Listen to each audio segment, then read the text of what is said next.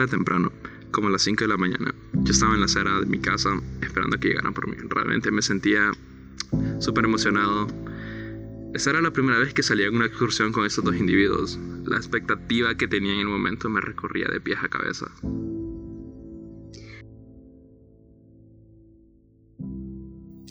Hey, buenos días, ¿qué pedos? ¿Te vas a subir o te vas a quedar ahí viéndonos como estúpido? Hey, hola, ya lo siento, ya entro, ya entro.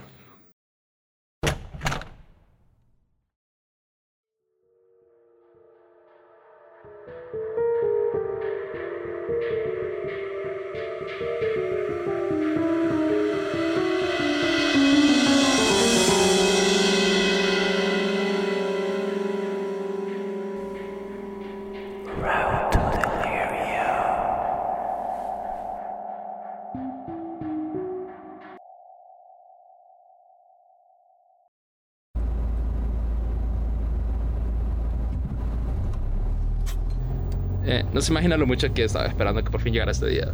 Sí, nosotros también.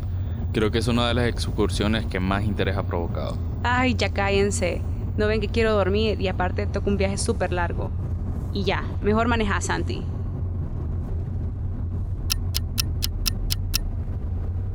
Llevamos ya varias horas de viaje. Increíblemente, Mónica seguía dormida y yo había tenido una que otra conversación incómoda con Santi. Pero la verdad es que no andaba en este viaje para ser amigos, sino que por mi gusto por la exploración urbana. Tenía no más de seis meses de practicar este hobby, pero me había ayudado bastante a llevar los problemas que tenía en mi vida personal. Según tengo entendido, Mónica y Santi tenían ya unos dos años más o menos practicando este pasatiempo y se habían dedicado a subir videos a YouTube de las exploraciones que habían hecho. A simple vista se nota que son personas bastante experimentadas y muy preparadas porque llevan mucho, mucho equipo con ellos. No salían de una exploración sin tener mínimo dos mapas, linternas, baterías para las mismas. Siempre tenían, aparte de llevar sus teléfonos súper, súper cargados, tenían radios en caso de que la cobertura fallara. Y llevaban mochilas repletas de agua, comida, botiquines en caso de que pasara algún accidente. ¿Sabes, Chris? A pesar de lo grosera que a veces suele ser Mónica en el fondo, esa cosa malhumorada y testaruda, está feliz porque nos acompañas esta vez. Porque aunque no lo parezca a ella, no le gusta mucho sentirse sola. Y parece que vos sos alguien en quien podemos confiar. Oh, en serio, eso no me lo esperaba. Man, aparte creo que es bastante bueno que nos acompañes porque la última vez esta vaina como que se nos fue de las manos y casi no regresamos. de verdad. Pero en las fotos que me habías enseñado y los planos del lugar se mira que está en muy buenas condiciones para llevar 20 años abandonado. Sí, el problema no fue tanto la estructura, sino que no sé cómo decirlo, tuvimos ciertas experiencias como paranormales, ¿me entendés? Bueno, yo no creo en esas vainas, así que no creo que algo pase. Yo, yo tampoco creía en esas cosas. De hecho, sigo sin hacerlo, pero es que esta vez fue tan extraño. Bueno, igual esta vez llevamos las cámaras, así que si vuelve a pasar algo, lo vamos a mostrar grabado. Así que esta vez van a grabar si lo asustan. Pues sí, si quieres, puedes con nosotros al mismo, al menos de que seas tímido con la cámara. Bueno, podría salir en una que otra escena, pero honestamente no es lo que me interesa de esta salida. Bueno, pequeña, ya sabes que la invitación ahí está. Lo irónico de esa frase es que yo soy 10 años mayor que Mónica, o sea, holy shit.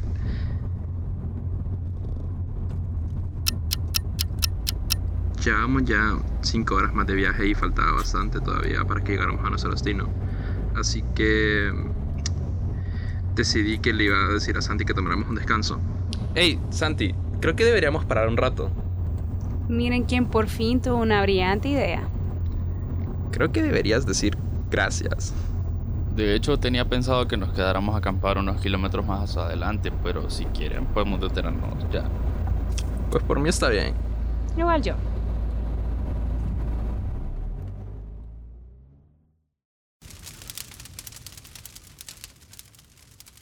Así que empezamos a crear una especie de fogata a nuestro alrededor para mantenernos calientes, ya que estábamos en un bosque bastante frío en el cual no se escuchaba ni una sola alma. De hecho, no escuché el ruido de ningún animal en todo ese rato, pero bueno, nos pusimos a recolectar madera de los árboles cercanos Me pareció algo curioso de que algunos de ellos estaban petrificados por el frío que estaba haciendo. Pero encontramos unos robles viejos que se miraban bastante buenos y decidimos cortarlos para la leña de nuestra fogata. ¿Estás seguro de que lo estás haciendo bien? Estoy 100% seguro que lo estoy haciendo bien. Que no recordás que yo estuve casi toda mi infancia y adolescencia en los Scouts. Ay, Dios mío. ¿En serio, Santi? ¿En qué tropa estabas? O sea, yo también estuve tiempo en los Scouts. Ah, ya. Ya dejen de hablar y terminen la fogata, que me estoy congelando. Yeah, sure, boss. Luego de que terminamos de montarnos el campamento, bajamos unas sleeping bags y una tienda que teníamos para que no nos cayera la lluvia en caso de que lloviera. Nos sentamos un rato alrededor de la fogata para hablar y comer algo. Luego el ambiente se puso bastante amigable. Santi dejó de ser tan monótono en algunas de sus conversaciones y se volvió como más normal cuando interactuamos porque ya habíamos agarrado confianza y no estaba como tirando esos comentarios tan de niño perfecto. Por otra parte, Mónica dejó de ser esa perra insolente que era hace unas horas. Empezó a ser más cariñosa y como que necesitaba compañía, tal y como me lo dijo Santi horas antes. Y Chris, entonces, ¿cómo así que no crees en lo paranormal? ¿O es que nunca has tenido un encuentro y por eso no crees, man?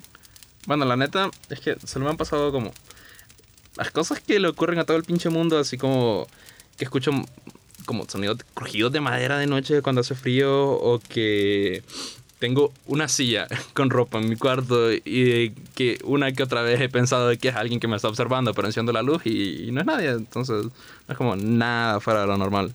Ok, te vamos a contar lo que pasó para que sepas más o menos qué podría ocurrir. Mañana cuando lleguemos, ¿ok? ¿Qué? ¿Saben? Soy, soy todo Dios. Bueno, todo empezó hace tres meses aproximadamente. Teníamos ya bastante cansancio por el viaje largo que habíamos tenido. Pues. Recuerdo que llegamos a un lugar, eh, la calle dejó de ser de asfalto, después se convierte en calle de tierra, para luego volverse en gravín. Después de eso es como tirar piedras como para que no se llene de, de lodo cuando llueve en las calles de tierra. Así se escuchaba cuando iba avanzando el carro, el sonido molesto del camino, pues eh, que hacía las llantas cada vez que pasaba por una de esas piedritas, una y una, otra vez, o sea, seguidas. Y así por casi media hora, 40 minutos más. Llegó el que ya, ya, me, ya me ago- agobiaba estar escuchando constantemente ese sonido una y otra vez. Pero al fin, después de tanto, logramos ver el edificio que apenas y se miraba, incluso las luces altas de nuestro vehículo, pues no, no, lo, no lo alumbraban. Avanzamos y no había portón, una valla que o una valla que detuviera el acceso local. Es raro que tomen en cuenta es raro, o sea, tomen en cuenta que se supone que esto era propiedad de extranjeros. Así que nos parqueamos frente a la entrada y empezamos a alistar el equipo que íbamos a utilizar, eh, sacar los mapas y todo lo que uno hace previo a entrar a uno de estos lugares. Pues. Ya estando fuera del vehículo, frente a la entrada, decidimos quién iba a ir, porque ya que era un lugar tan grande no nos iba a dar tiempo que ambos recorriéramos todo el lugar. Así que viendo los mapas dijimos, ok, yo voy a ir en el primer piso y vos andate al segundo. Y así hicimos. En lo particular, yo soy el tipo de, explorador que le gusta ver minuciosamente cada uno de los detalles del, del lugar, pues, que está visitando. O sea, que uno visita. Así que yo estaba con mi linterna entrando en la recepción y no sabía por dónde empezar la emoción. Me podía en ese momento, pues. Así que dije, ok, voy a ir a la habitación y así, habitación por habitación, hasta terminar el pasillo. Y empiezo primero viendo el lobby, apreciando cada uno de los detalles, texturas, muebles. Era como ser un niño en, en juguetería, pues. Recuerdo que todo el directorio estaba como que si alguien lo hubiera quemado. Me pareció curioso, pues, porque era de esos directorios que están hechos de metal, así que no entendía cómo era que se había quemado. Mientras que todo el lobby estaba intacto, excepto por el polvo. Y algunas cosas que ya parecía que se las estaba llevando la naturaleza, pues, por el curso de los años. Obviando eso, el lobby no tenía nada especial, así que decidí empezar a explorar las habitaciones del pasillo. Entró al primer cuarto, un consultorio. Habían unas fotos, libros viejos y una ventana por la cual eh, las cortinas estaban bastante gruesas. Así que mi reacción fue quitar las cortinas para ver qué vista era la que tenía esa persona. Se miraban unos cuantos árboles, lo que supongo era el parqueo del hospital, y nada más. Es raro que ninguna de las ventanas estaba rota, por lo cual es sorprendente para que un lugar tenga tanto tiempo de haber sido dejado su suerte. Seguí viendo los estantes cuando de repente dentro de mí, eh, en ese lugar se escuchó como si algo me estaba siguiendo, no sé. Eh, era como que sonaba un pum, pum, pum intensamente que se acercaba cada vez más a mí. Empiezo a ver a todas partes usando mi linterna, trato de buscar en cada uno de los rincones de la habitación para ver si encontraba lo que me estaba vigilando. Y no encuentro nada. Salgo de esta habitación pensando de que probablemente una rata estaba por ahí y se asustó al ver que me había un ser humano en el lugar, pues. Y dispongo de explorar otra de las habitaciones, la cual tenía una apariencia peculiar. Era la sala donde atendía a los niños de este hospital. Era la sala donde se atendían a los niños de este hospital. Eh, o sea, el área de pediatría. Me parece curioso que los dibujos que estaban ahí, porque yo de niño o, como padre hubiera visto eso y me sentiría aterrorizado de pies a cabeza porque eran animales que intentaban verse adorables, tiernos, como las caricaturas que uno suele ver en la televisión. Pero en lugar de eso tenían una apariencia aterradora, que solo con ver las imágenes sentías como que te salía algo observando. Creo que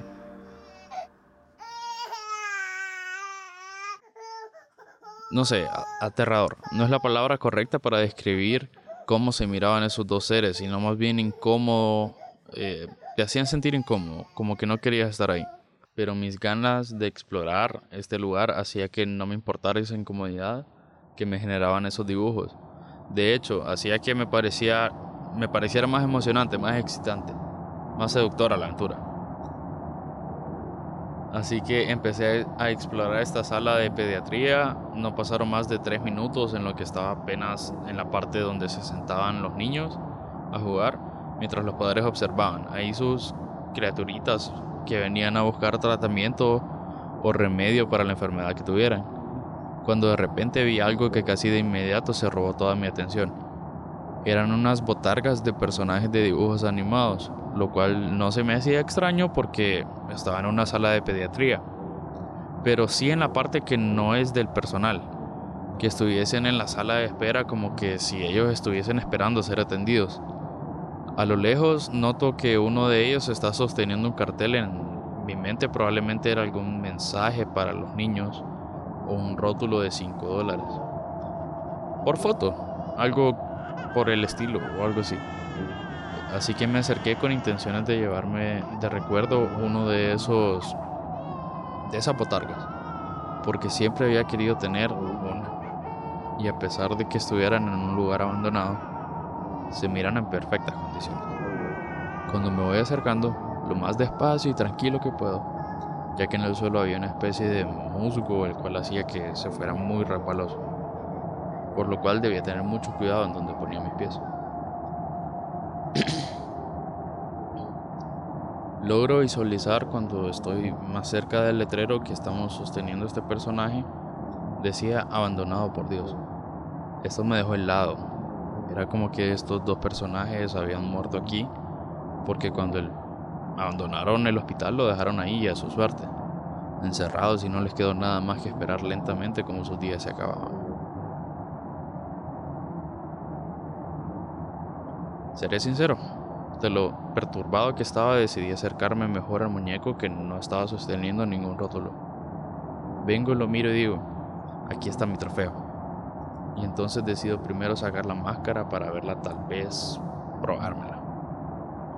Lo que nadie diría que era lo que estaba a punto de pasar es lo que estaba lentamente desenroscando las máscaras porque no es de esas que solo se ponen y ya, sino que hay que como atornillarla pasó algo que me dejó helado, sin palabras, sin aliento en segundos. Cuando voy retirando con mucha delicadeza la máscara, algo cae de ella y volteo a ver. uno de los errores más grandes de mi vida y que hasta el día de hoy me arrepiento de haber hecho. Porque lo vi en ese suelo húmedo y lleno de musgo. Era un cráneo humano. En ese momento grito y me caigo hacia atrás del susto. Tembloroso intento volver a agarrar mi linterna para poder levantarme y salir corriendo lo más rápido que pueda. Cuando de repente el otro disfraz empieza a levantar tira el rótulo que tenía en la mano y empieza a acercarse a mí. Yo trato como puedo arrastrándome en ese musgo tratando de huir lo más rápido que pueda, pero se me era imposible moverme fácilmente.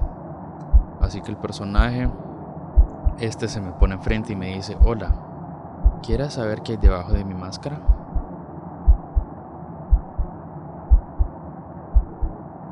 Con una voz fría, asustadiza. Yo sigo intentando huir asustado, sintiendo un terror indescriptible que jamás en mi vida había sentido, que espero que jamás lo vuelva a sentir. Ese muñeco dice, te voy a mostrar lo que hay debajo de mí. Así que empezó a desenroscar su máscara lentamente. Yo no quería ver lo que había debajo. Al fin logré levantarme justo cuando lo que sea que hubiese debajo de ese disfraz se logró quitar su máscara. No quise ver qué había debajo, no lo vi, no lo volteé a ver, solo ahí corriendo lo más rápido que pude.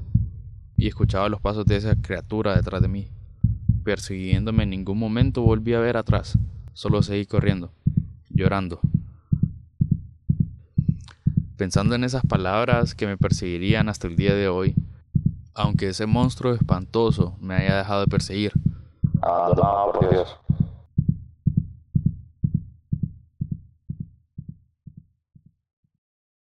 Esta producción fue realizada en el Centro Avanzado de Medios de Unitec Tegucigalpa, bajo la dirección de Andrés Sosa.